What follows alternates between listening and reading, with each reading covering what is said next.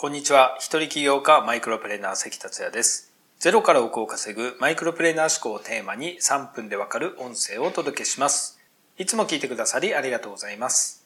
今回のテーマは、個人が稼ぐ時代はアイデア勝負。伝説の広告マンに学ぶアイデアの原理原則前編をお送りします。前回はこれからは個人が稼ぐ時代になると予測したメンタリスト DAIGO さんの話をしました。大悟さんはいかにネタを思いつくのかの勝負、アイデアが大事と語ってました。僕も同じ考えで一人起業をやってきました。アイデアさえあれば人生が変えられると信じてます。現にアイデアが何十万、何百万、何千万、億となりました。ただアイデアって必死に考えて考えて浮かぶものではありません。急にふっと浮かんだものばかりです。あなたもきっと同じような経験があると思います。アイデアはいくら望んでもいつ浮かぶかはわかりません。そのため諦めてしまう人がいるでしょう。しかし、もしアイデアが浮かぶ公式や技術があればどうでしょうかあなたは知りたいのではないでしょうか僕は知りたいです。実はアイデアの作り方について感銘を受けた本があります。ちょうどメンタリスト DAIGO さんも紹介してましたが、ジェームス・ヤングのアイデアの作り方という本です。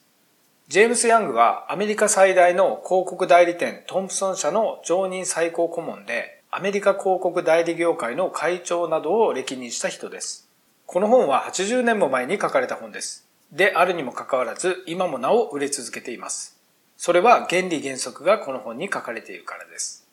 そこでアイデアの作り方の原理とアイデアの作り方を解説したいと思います。1回の音声では時間が足りないので2回に分けてお届けします。アイデアの作り方の本の中で、ジェームス・ヤングは、どんな技術を習得する場合にも大切なことは、第一に原理で、第二に方法であると断言しています。原理と方法です。ここで、あれ、知識は必要ないの？と思った人もいるかもしれません。彼は、特殊な断片的知識は全く役に立たない。原理と方法こそが全てだ。と、これまた断言しているのです。ということで、アイデアを作るには原理と方法が大切だというヤングを信じてついてきてください。まずはアイデア作成の原理についてです。ヤングは次の2つの原理を挙げています。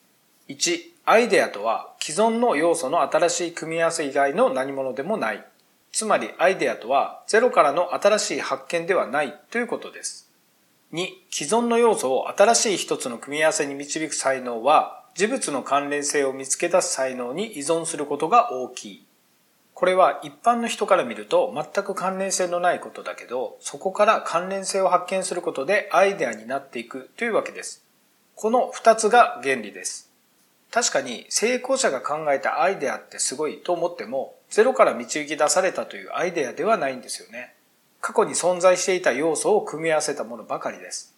この原理は古びることなく不変なものとしてこれからも語り継がれることでしょう。それでは今回時間になりましたので、次回アイデアを作る方法をお届けします。最後までお聴きいただきありがとうございました。この音声を気に入っていただけましたら、シェアなどしていただけると嬉しいです。それではまた明日。